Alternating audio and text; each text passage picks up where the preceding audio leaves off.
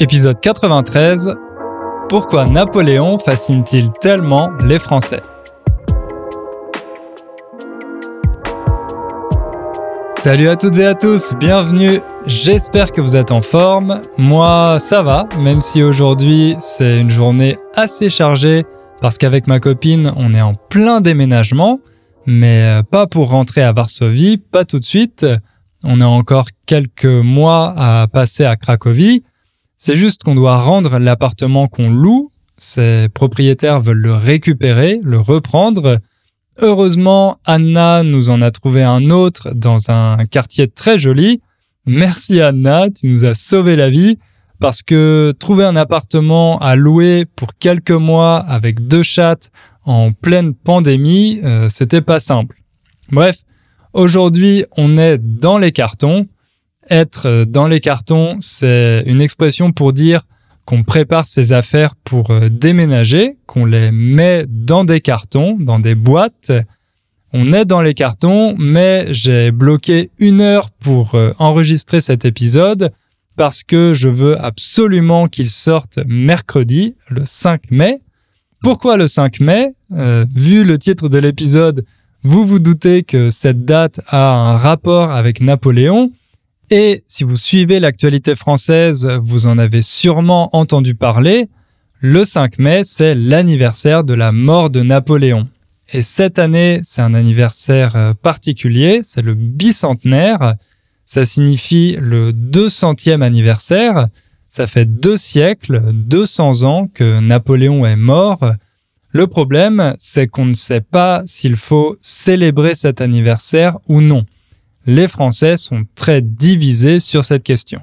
C'est pas très surprenant, vous savez que nous, les Français, on passe notre temps à débattre, mais quand même, quand on s'intéresse à l'histoire de notre pays, il y a peu de personnages qui nous divisent autant que Napoléon. Certains le considèrent comme un héros qui a réussi à conquérir toute l'Europe et à faire entrer la France dans la modernité, alors que d'autres le voient comme un despote, un tyran sanguinaire dont les guerres ont fait des millions de victimes et qui a eu la très mauvaise idée de rétablir l'esclavage. J'imagine que dans vos cours d'histoire à l'école, vous avez sûrement entendu parler de lui. D'ailleurs, même à l'étranger, Napoléon est un personnage qui fascine. Par exemple, en 2014, un homme d'affaires sud-coréen a acheté un chapeau de Napoléon pour 1,9 million d'euros. Il a dit qu'à ses yeux, Napoléon représente un pionnier qui lui rappelle l'histoire de son propre pays, la Corée. Et il n'est pas le seul, il y a beaucoup de collectionneurs étrangers qui vouent un véritable culte à Napoléon, mais à côté, il a aussi énormément de détracteurs. Ça explique pourquoi il n'est pas toujours simple de parler de Napoléon. C'est un personnage qui polarise les opinions. Mais peut-être que vous, vous n'en avez rien à faire de Napoléon, que c'est pas quelqu'un qui vous intéresse. Si c'est le cas, c'est dommage parce que c'est vraiment un personnage qui a une histoire fascinante et c'est cette histoire que je vais vous raconter aujourd'hui. Alors, ça serait assez difficile de résumer la vie de Napoléon en 30 minutes. En général, ses biographies font plusieurs centaines, voire euh, milliers de pages. Mais moi, je vais pas vous lire une liste de dates et d'événements, ça serait assez ennuyeux. Non, je vais plutôt vous expliquer pourquoi il suscite une telle fascination, à la fois dans son histoire personnelle et dans ce qu'il a accompli pour la France. À la fin de cet épisode, vous ne connaîtrez pas la liste de toutes les batailles qu'il a menées, mais vous comprendrez pourquoi c'est un personnage qui nous divise autant. Et bien sûr, je vous encourage à faire vos propres recherches et à vous référer aux sources de l'épisode si vous avez envie d'en savoir plus ensuite. Voilà, on va pas perdre plus de temps avec cette introduction. Napoléon aimait attaquer fort et vite, donc c'est ce qu'on va faire nous aussi. Allez, c'est parti.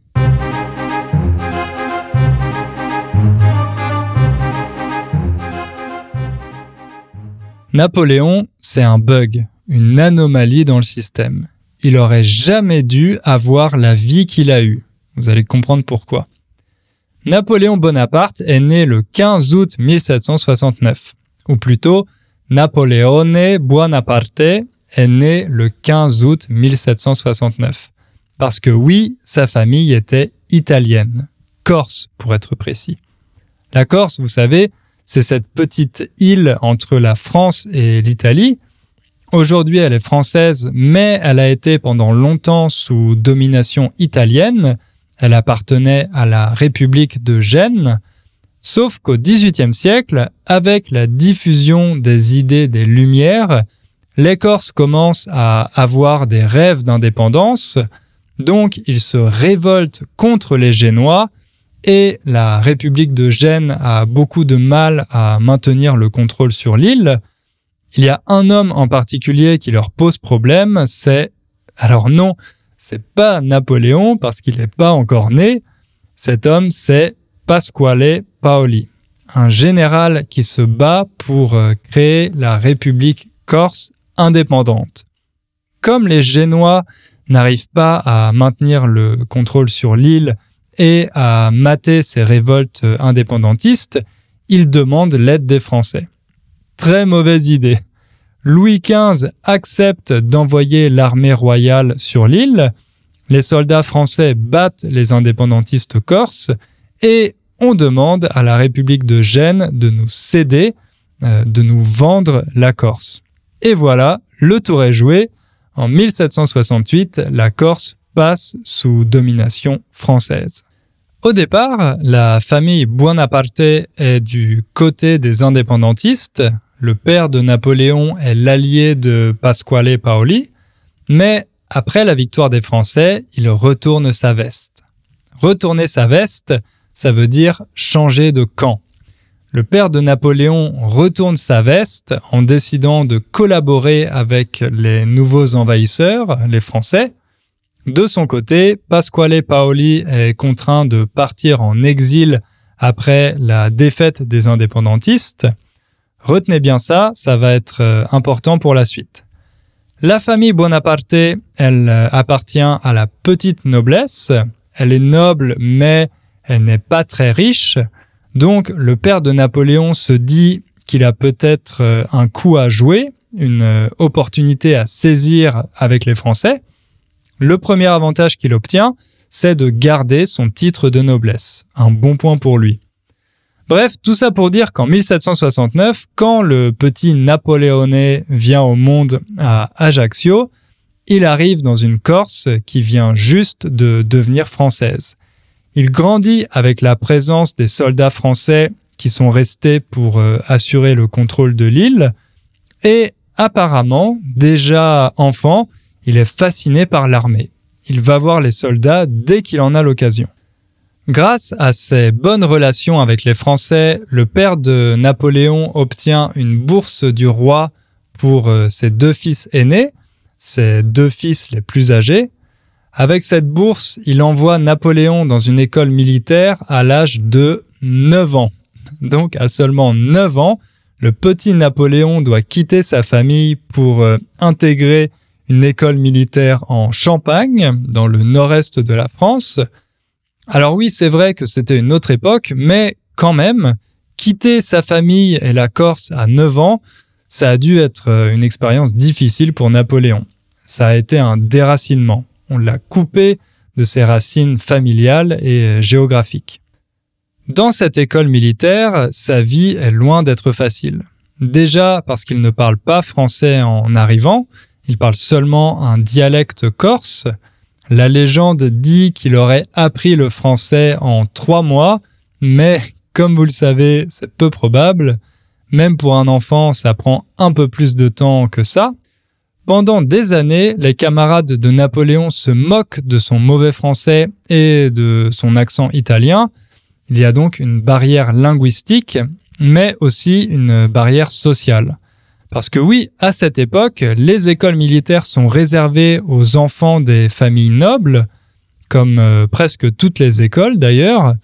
Les autres enfants, ils ne vont pas à l'école, ils euh, travaillent dans les champs avec leurs parents.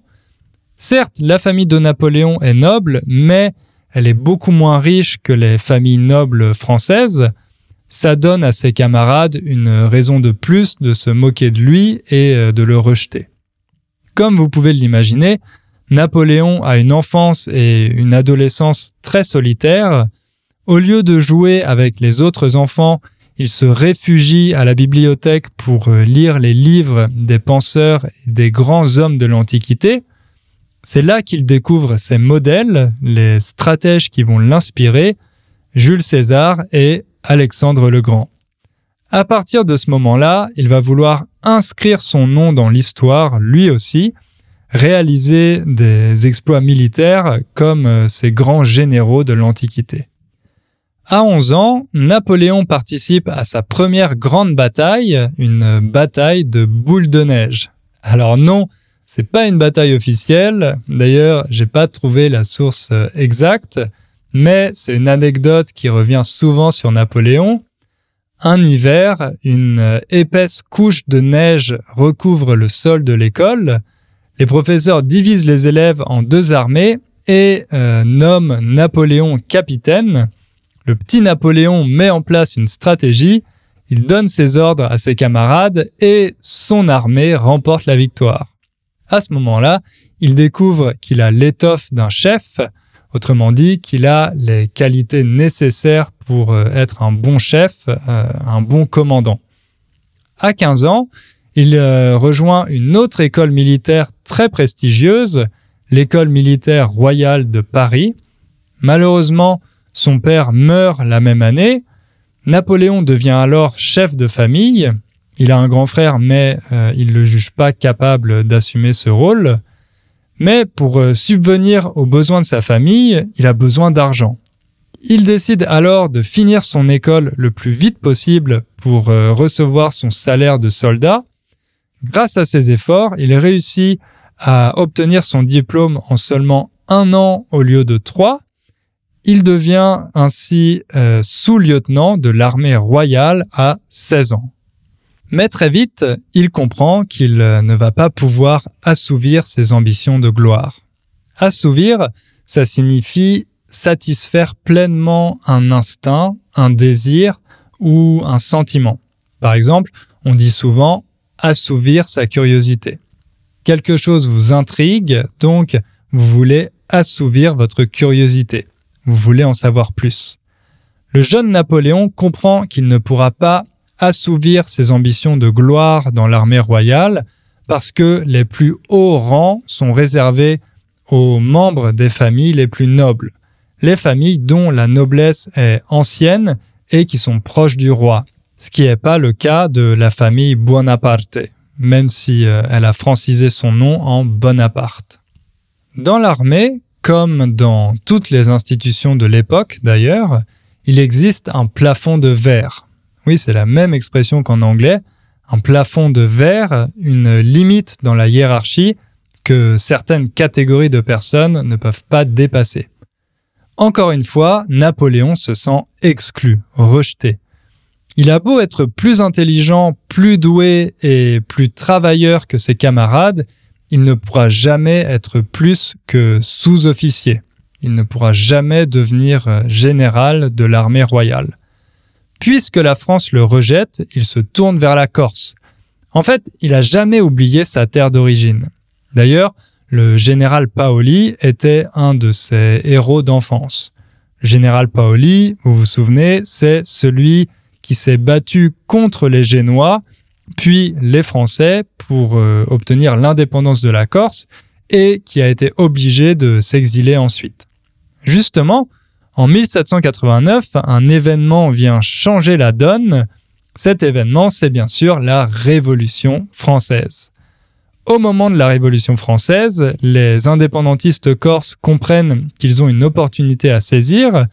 Pasquale Paoli revient sur l'île pour euh, organiser la bataille et bientôt il est rejoint par le jeune Napoléon, âgé de 19 ans, qui lui propose de devenir son bras droit. Être le bras droit de quelqu'un, ça veut dire être le principal assistant ou euh, conseiller de cette personne. Mais Paoli refuse. Il veut pas de Napoléon comme bras droit, parce qu'il n'a pas oublié la trahison de son père, de Charles Bonaparte, qui a décidé de collaborer avec les Français. D'ailleurs, à cause des révoltes indépendantistes, les Bonaparte commencent à avoir des ennuis sur l'île. Napoléon est à nouveau rejeté, mais cette fois par les Corses. Pour assurer la sécurité de sa famille, il quitte définitivement l'île avec euh, les siens pour s'installer sur le continent, dans le sud de la France. Après cet épisode, Napoléon gardera une rancune contre les Corses toute sa vie. La bonne nouvelle, c'est que les révolutionnaires ont aboli les privilèges de la noblesse dans la Déclaration des droits de l'homme et du citoyen. Donc, en théorie, il n'y a plus de plafond de verre. Plus rien ne peut empêcher Napoléon de gravir les échelons de la hiérarchie militaire. Euh, gravir les échelons, ça signifie monter dans la hiérarchie. Malgré ça, Napoléon n'est pas un grand fan des révolutionnaires. Il se méfie d'eux, euh, il leur fait pas confiance. C'est quelqu'un qui n'aime pas le bazar. Lui, il aime l'ordre, la discipline, et il est fasciné par l'aristocratie. Quand les révolutionnaires décident de guillotiner le roi, Napoléon est choqué par ce régicide, mais il comprend que l'ancien régime est terminé qu'il n'y a plus de retour en arrière possible et que les idées de la révolution vont se propager. Donc euh, il garde sa place dans l'armée. Ça tombe bien parce que depuis la révolution, l'armée française a pas mal de travail. La France est attaquée de tous les côtés par euh, les monarchies européennes. Et oui, parce que les autres familles royales ont peur de subir le même sort que Louis XVI et Marie-Antoinette, donc elles envoient leurs armées pour euh, stopper les révolutionnaires et aider les royalistes français à rétablir l'ancien régime. Les Anglais attaquent au nord et à l'ouest, les Espagnols au sud, les Autrichiens et les Prussiens à l'est. Pour Napoléon, c'est le contexte idéal, il va enfin pouvoir prouver sa valeur. Il remporte une première victoire à Toulon, une ville du sud de la France qui est occupée par les Anglais et les Espagnols. Il invente un plan brillant qui permet à l'armée française de reprendre le contrôle de la ville et d'en chasser les ennemis. Grâce à cette victoire, il commence à se faire un nom, on commence à parler de lui à Paris. Les chefs révolutionnaires décident de faire appel à lui pour combattre les royalistes français, oui, parce que tous les Français ne soutiennent pas la Révolution, loin de là. Il y a encore beaucoup de royalistes qui veulent un rétablissement de la monarchie. En 1795, Napoléon écrase une euh, insurrection royaliste à Paris. Quelques jours plus tard, il obtient le grade de général et devient officiellement le bras armé des chefs de la Révolution. Donc vous voyez, le vent tourne pour Napoléon. Autrement dit, sa situation change complètement. Après avoir été rejeté toute sa vie, il commence enfin à être apprécié. En quelques semaines, il passe d'un jeune capitaine relativement inconnu au respecté général Bonaparte. Et ça n'est que le début de son ascension fulgurante. Cerise sur le gâteau, l'année suivante, il épouse la femme dont il vient de tomber amoureux, Joséphine de Beauharnais, mais il n'a pas le temps pour euh, la lune de miel parce qu'il doit partir immédiatement livrer une nouvelle bataille. Cette fois, direction le nord de l'Italie pour affronter l'Empire d'Autriche. Il est à la tête d'une armée de 60 000 soldats, mais euh, ces soldats sont mal entraînés et mal équipés. À vrai dire, Napoléon est seulement censé faire diversion avant que deux autres armées françaises plus nombreuses et plus puissantes attaquent par surprise.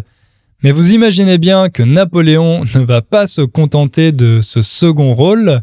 Il motive ses troupes et invente une nouvelle stratégie très différente de ce qui se fait à l'époque. À cette époque, les batailles sont longues et assez lentes, un peu comme des marathons.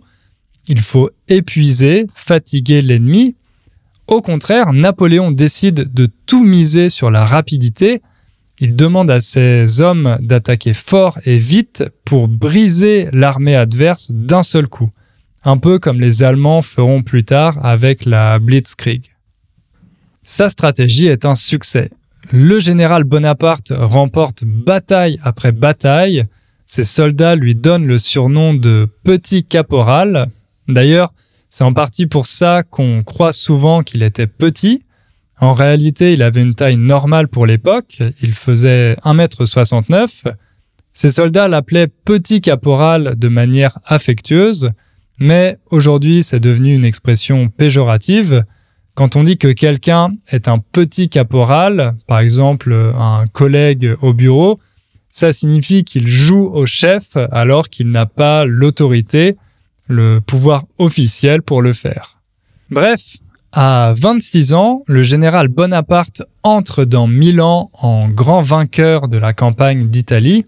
Il fait signer un traité de paix à l'Empire autrichien, le traité de Campo Formio, grâce auquel la France obtient l'Italie du Nord et une partie de la Belgique. Il rentre ensuite à Paris avec ses nouvelles conquêtes, auréolé de gloire. Mais les politiciens au pouvoir commencent à s'inquiéter. Napoléon n'a demandé à personne l'autorisation de signer le traité de paix avec l'Autriche. Il a négocié et pris la décision tout seul. On voit qu'il est ambitieux. Est-ce que ça serait pas une menace pour euh, le pouvoir en place? On décide de l'éloigner de Paris on l'envoie faire la guerre en Égypte. Pourquoi en Égypte? Tout simplement pour couper la route des Indes aux Anglais, cette route commerciale très importante pour leur économie. L'idée plaît beaucoup à Napoléon, il a l'impression de marcher sur les traces d'Alexandre le Grand. En Égypte aussi, le général Bonaparte enchaîne les victoires. Il remporte victoire après victoire. Et il montre qu'il est prêt à tout pour gagner. Là, je fais référence à un événement en particulier, le massacre de Jaffa. Jaffa, c'est une ville de Palestine où Napoléon a donné l'ordre d'exécuter 2500 prisonniers pour faire peur à l'armée adverse. Les soldats reçoivent la consigne de tuer les prisonniers à l'arme blanche pour économiser les munitions. Ce bain de sang dure pendant trois jours Aujourd'hui, on appellerait ça un crime de guerre. Il y a de nombreux exemples qui montrent que Napoléon était sans pitié. Mais ce massacre, le massacre de Jaffa, c'est un des plus célèbres. Pendant ce temps-là, les choses vont mal euh, en France, la situation s'est nettement dégradée. Les monarchies européennes ont formé une nouvelle coalition contre la France et elles ont réussi à reprendre les territoires que Napoléon avait conquis. Le pays est ruiné et l'instabilité politique est grande. À nouveau, Napoléon sent qu'il peut profiter de cette situation. En plus, son armée est très affaiblie à cause de différentes maladies.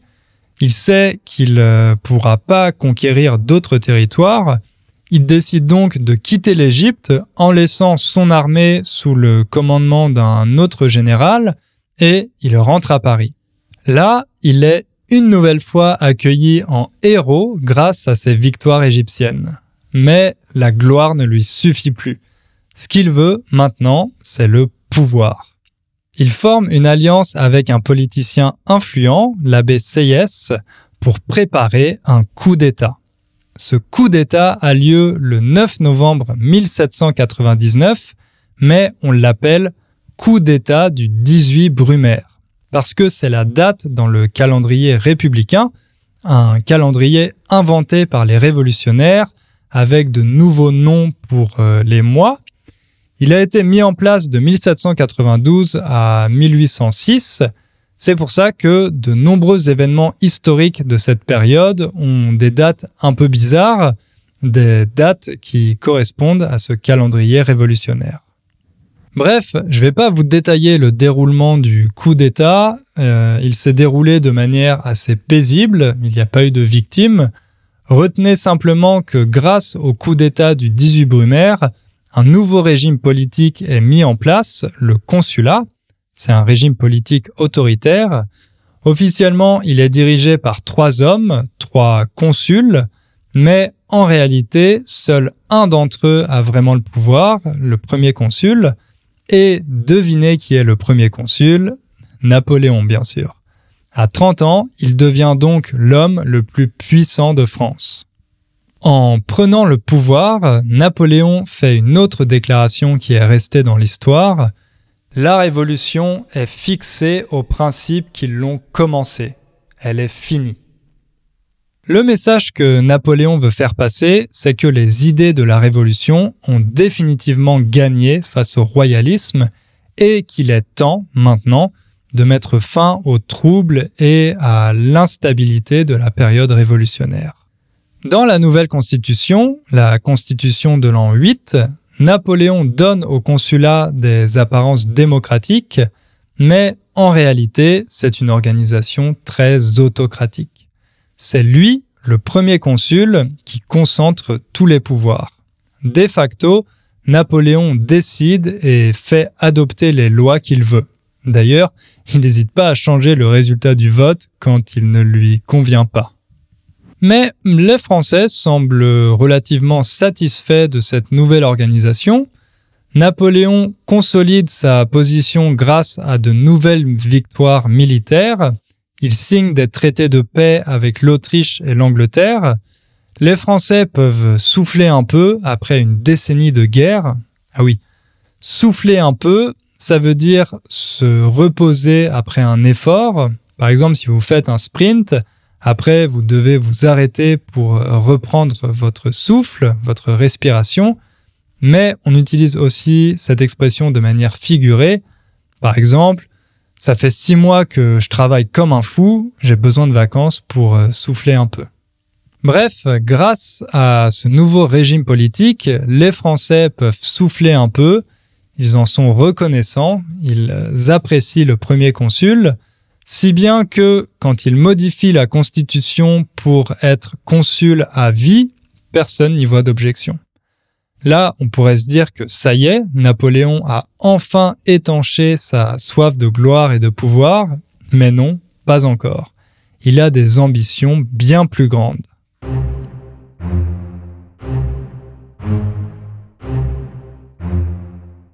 Le problème avec euh, ce régime politique, le consulat, c'est que s'il arrivait quelque chose à Napoléon, s'il mourait pendant une bataille par exemple, la stabilité du régime serait menacée. Il faudrait lui trouver un remplaçant et ça pourrait provoquer des luttes internes et une nouvelle période d'instabilité avec peut-être un retour en force des royalistes. Ce scénario, il fait très peur aux notables, autrement dit aux bourgeois. Les bourgeois, ce sont les vrais gagnants de la Révolution. Ils se sont énormément enrichis grâce à elle et ils ont enfin pris le pouvoir politique aux nobles. Ils savent qu'un retour au pouvoir de Louis XVIII et des Bourbons leur serait fatal. Mais ils ont aussi peur du peuple, des émeutes populaires, ils ont vu ce qui était arrivé aux nobles, aux aristocrates, ils ont vu les exécutions, donc ils se disent que si les révoltes reprennent dans les grandes villes, ils pourraient connaître le même sort qu'ils pourraient devenir à leur tour la cible de la colère du peuple. C'est pour ça que les bourgeois veulent que Napoléon reste au pouvoir. Il est leur protecteur, celui qui garantit leur sécurité et leur position. Alors, pour pérenniser ce système, Napoléon et les politiciens qui l'entourent imaginent un nouveau modèle, l'Empire. Le 2 décembre 1804, Napoléon devient le premier empereur des Français. Il est sacré dans la cathédrale de Notre-Dame en présence du pape. Il y a un tableau gigantesque qui représente cet événement, un tableau du peintre Jacques-Louis David intitulé Le sacre de Napoléon. Il fait quasiment 10 mètres de large et 6 mètres de hauteur. Si vous avez déjà visité le musée du Louvre, vous l'avez sûrement vu. Pour son sacre, Napoléon décide de reprendre les symboles de l'Empire romain. Souvenez-vous que depuis l'école, il admire les grands empereurs de l'Antiquité. Il reçoit une couronne de laurier qu'il prend des mains du pape pour la poser lui-même sur sa tête. Ensuite, il couronne sa femme, Joséphine de Beauharnais, qui devient impératrice. Le symbole de l'aigle est lui aussi adopté. Ça sera un des surnoms officiels de Napoléon et euh, le fils qu'il aura quelques années plus tard sera surnommé l'aiglon, le petit aigle. Oui, car avec l'Empire, le pouvoir redevient héréditaire, comme dans l'Ancien Régime. Seulement dix ans après avoir guillotiné leur roi, les Français acclament leur nouvel empereur. Ça peut sembler paradoxal, mais grâce à ces victoires militaires, au rétablissement de l'ordre dans le pays et à l'amélioration de la situation économique, Napoléon a réussi à convaincre tout le monde que, pour prospérer, la France a besoin de lui. Ils sont prêts à remettre leur destin entre ses mains, quitte à sacrifier une partie des libertés acquises pendant la Révolution. À 34 ans, Napoléon est à la tête d'un des pays les plus puissants du monde. Le petit Napoléonais, cet euh, immigré corse qui était censé devenir un simple lieutenant dans l'armée royale, a réussi à se faire couronner premier empereur de France. C'est ça qui nous fascine encore aujourd'hui. Ce self-made man d'avant l'heure qui a réussi à monter tout en haut de la hiérarchie alors qu'il est né dans un système où tout était déterminé à la naissance. Bien sûr, dans chaque destin, il y a toujours une grande part de chance. Par exemple, Napoléon n'aurait jamais pu devenir général sans la révolution et l'abolition des privilèges, mais quand même, une ascension aussi fulgurante, aussi rapide et totale, c'était du jamais vu à l'époque.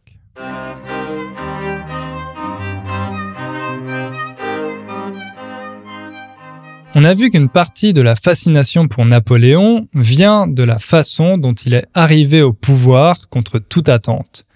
Mais s'il est considéré aujourd'hui comme un des personnages les plus importants de l'histoire française, c'est grâce à ce qu'il a fait avec ce pouvoir. Non seulement il a lancé la France dans une intense phase de modernisation, mais il a aussi agrandi son territoire comme jamais auparavant en conquérant l'Europe. Néanmoins, on va voir qu'il a aussi commis de nombreuses erreurs, erreurs qui ont fini par lui être fatales. Comme je vous l'ai dit un peu plus tôt, quand Napoléon organise le coup d'État du 18 Brumaire, il annonce que la révolution est terminée. Il entend mettre fin à l'instabilité révolutionnaire, mais il veut aussi enterrer définitivement les institutions de l'Ancien Régime.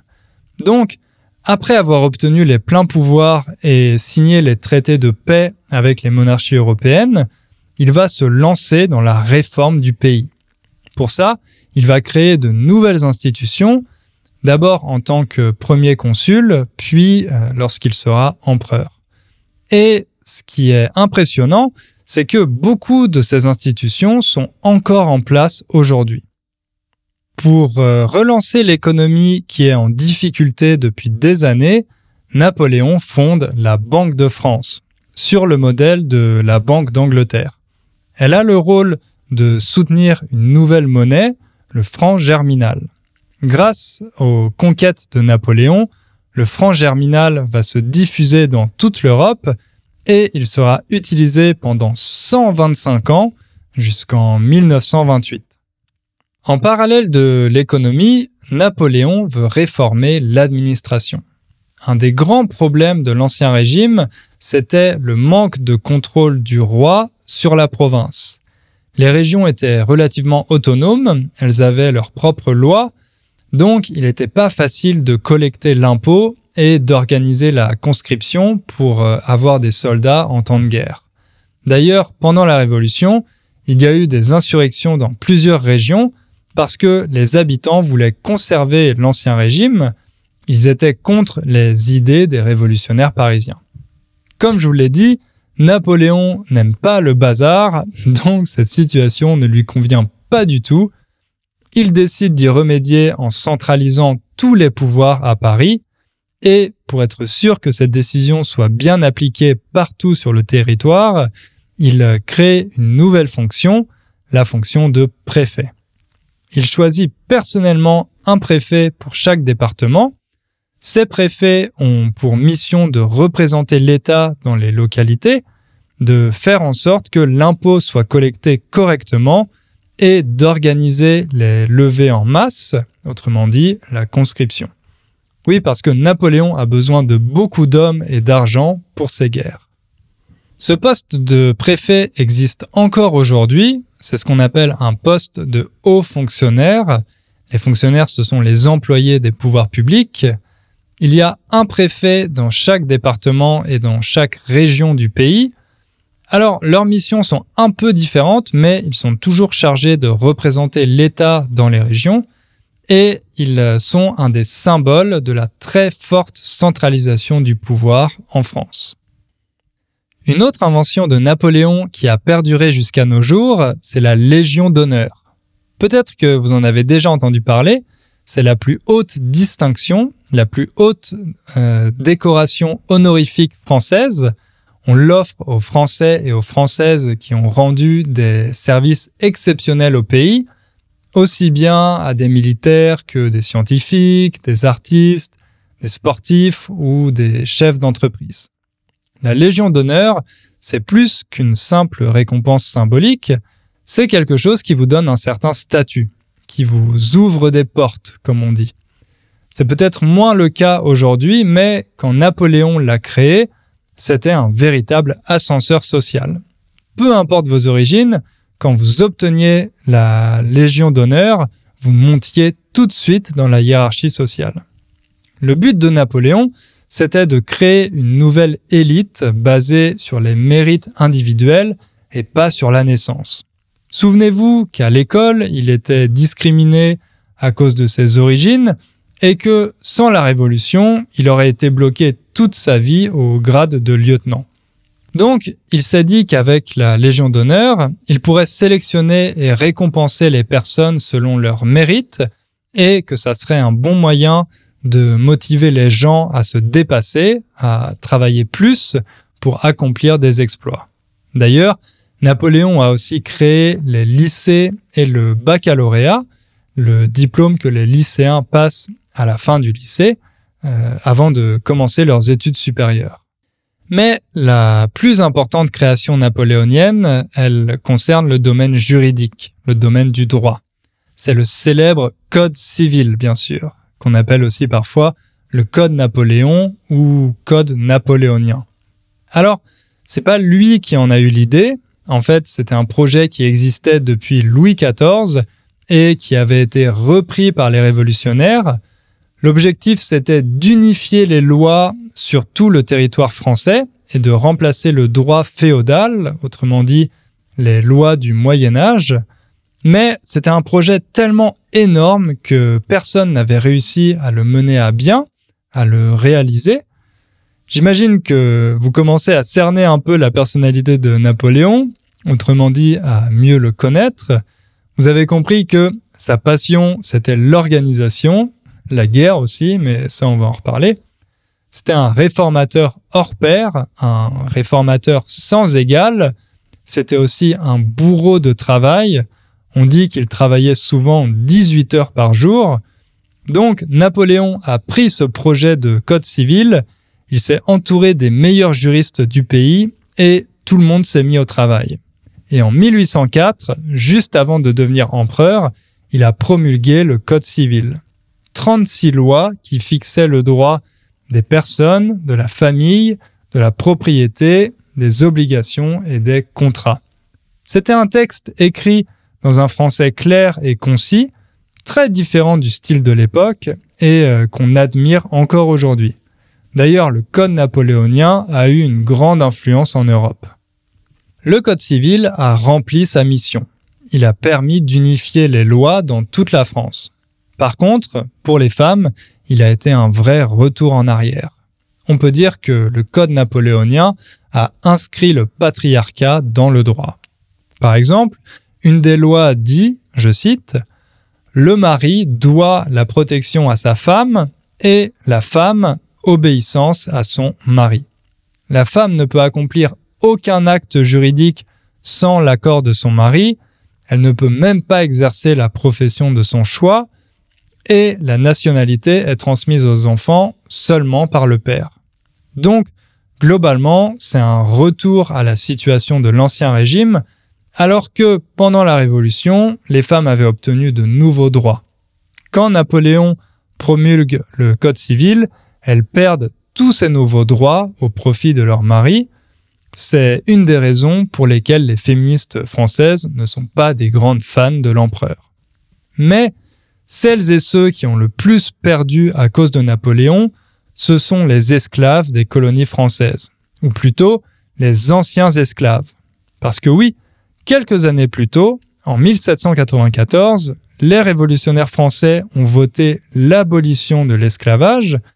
Alors, la loi n'était pas appliquée dans toutes les colonies parce que certains colons refusaient de s'y soumettre, mais par exemple à Saint-Domingue, la colonie française la plus riche, oui, les esclaves étaient devenus libres.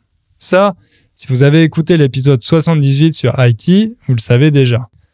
Vous vous souvenez peut-être aussi qu'en 1802, Napoléon envoie son armée pour combattre le général haïtien Toussaint Louverture, qui a des ambitions d'indépendance pour son île.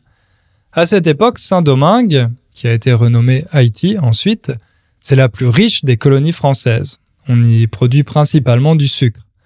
Donc, pour Napoléon et les colons français, il est hors de question de la perdre.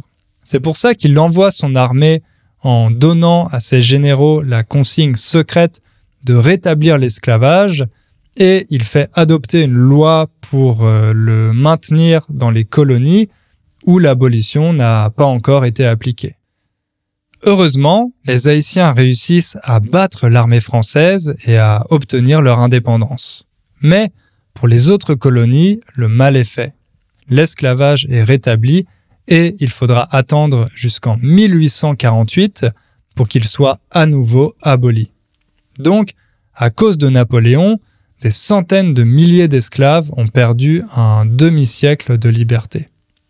Juste après cette défaite, Napoléon commet une deuxième erreur en Amérique, une erreur moins grave parce qu'elle a seulement eu des conséquences économiques. Il décide de vendre la Louisiane aux États-Unis en 1803 ou plutôt de brader la Louisiane. Brader, ça veut dire vendre quelque chose à un prix très bas euh, pour s'en débarrasser.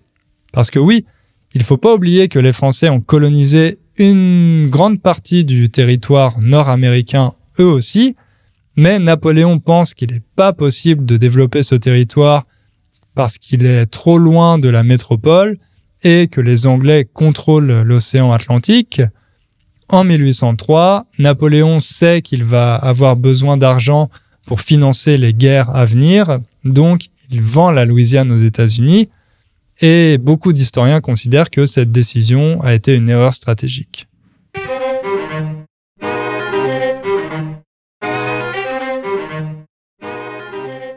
Maintenant, on va parler de la grande passion de Napoléon, la guerre. Je ne vais pas entrer dans les détails parce qu'il y aurait de quoi faire un autre épisode. Et puis j'imagine que ce sont des choses que vous connaissez peut-être déjà. Si vous vivez en Europe, il y a de grandes chances que l'armée napoléonienne soit passée par chez vous, en laissant de mauvais souvenirs. Alors, essayons de résumer les guerres qui reprennent en 1805. Déjà, on peut dire que la France est seule contre tous. Les monarchies européennes sont terrifiées à l'idée que les valeurs de la Révolution se propagent, D'autant plus que l'homme à la tête du pays est un stratège militaire de génie qui a soif de conquête. Le fil rouge de Napoléon, l'idée qu'il a constamment en tête depuis ses débuts dans l'armée, c'est d'envahir l'ennemi de toujours, le Royaume-Uni. Il pense que c'est le seul moyen d'obtenir la paix. En face, le Royaume-Uni sent cette menace napoléonienne, donc il décide de former des coalitions avec les autres monarchies européennes pour euh, mettre fin à la domination française. Au début, Napoléon remporte toutes les batailles. Il conquiert les pays voisins les uns après les autres et il en profite pour mettre les membres de sa famille sur les trônes de ses monarchies. En 1812, le Grand Empire est à son apogée. Il compte 134 départements, de Hambourg à Rome et Barcelone, plus d'autres États qui n'en font pas partie, mais qui sont sous domination française, jamais la France n'a eu un territoire aussi vaste. Le problème, c'est que Napoléon a les yeux plus gros que le ventre. Il est comme un joueur au casino qui ne fait que gagner à la roulette, il croit qu'il ne peut pas perdre, alors il continue de jouer, il prend de plus en plus de risques, et en 1812, l'empereur prend un risque qui va lui être fatal, il attaque la Russie du tsar Alexandre Ier. Même si sa grande armée va arriver jusqu'à Moscou, cette guerre va être un désastre. La stratégie de la terre brûlée adoptée par les Russes et la dureté de l'hiver vont causer sa défaite et euh, décimer la grande armée. D'ailleurs, une de ces batailles est devenue une expression dans la langue française, la Bérésina. La Bérésina, c'est le nom d'une rivière russe près de laquelle il y a eu une bataille qui a fait des milliers de morts dans le camp français. Donc maintenant, quand on dit c'est la Bérésina, par exemple euh, pendant un match de foot, ça veut dire que c'est un échec cuisant, une défaite totale. Cette défaite de Napoléon en Russie, elle redonne de l'espoir à ses adversaires. Ils comprennent que l'empereur n'est pas invincible. Les monarchies européennes forment donc une nouvelle coalition, la sixième depuis la Révolution, et cette coalition réussit enfin à vaincre Napoléon en 1814 il est obligé d'abdiquer et il est exilé à l'île d'Elbe, une petite île au large de l'Italie. Mais Napoléon n'a pas dit son dernier mot, il revient en France quelques mois plus tard et euh, il reprend le pouvoir. C'est ce qu'on appelle la période des 100 jours.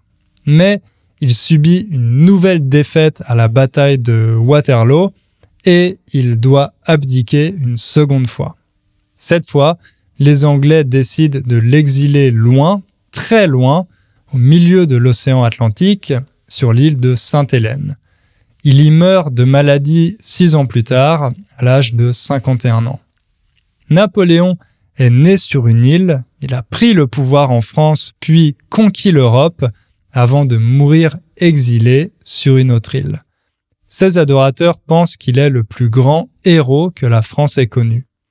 Mais quand on regarde son bilan de plus près, on peut en douter. Déjà, les guerres napoléoniennes ont fait des millions de morts dans toute l'Europe, dont 1,7 million de Français. C'est une catastrophe démographique qui va pénaliser le pays pendant toute la première moitié du 19e siècle. En 1815, après la défaite face à la coalition, la France perd non seulement les conquêtes napoléoniennes, mais aussi celles des révolutionnaires et une partie de ses colonies. Donc Napoléon laisse une France plus petite qu'il ne l'a trouvée en arrivant au pouvoir, une France qui en plus a perdu son influence internationale au profit de l'Angleterre. Et bien sûr, le pays est ruiné à cause de toutes les indemnités de guerre qu'il doit verser aux autres monarchies. Pour finir, certains historiens pensent aussi que c'est Napoléon qui a donné naissance au sentiment nationaliste en Europe, notamment en Prusse, avec les conséquences qu'on connaît.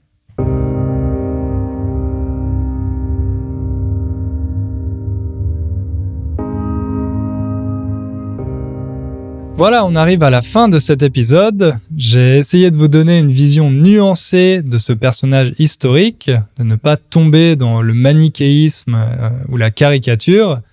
Mon but, c'était pas de faire le procès de Napoléon. Il est mort depuis deux siècles, donc ça aurait pas servi à grand chose.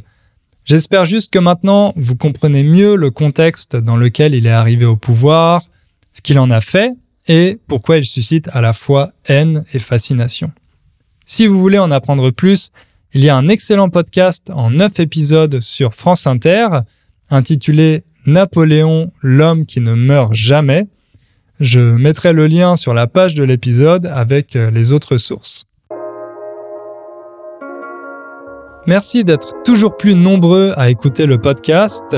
Merci pour toutes vos évaluations sur euh, Apple Podcast. Il y en a eu beaucoup récemment, donc ça me fait chaud au cœur et je vous dis à bientôt pour une nouvelle histoire.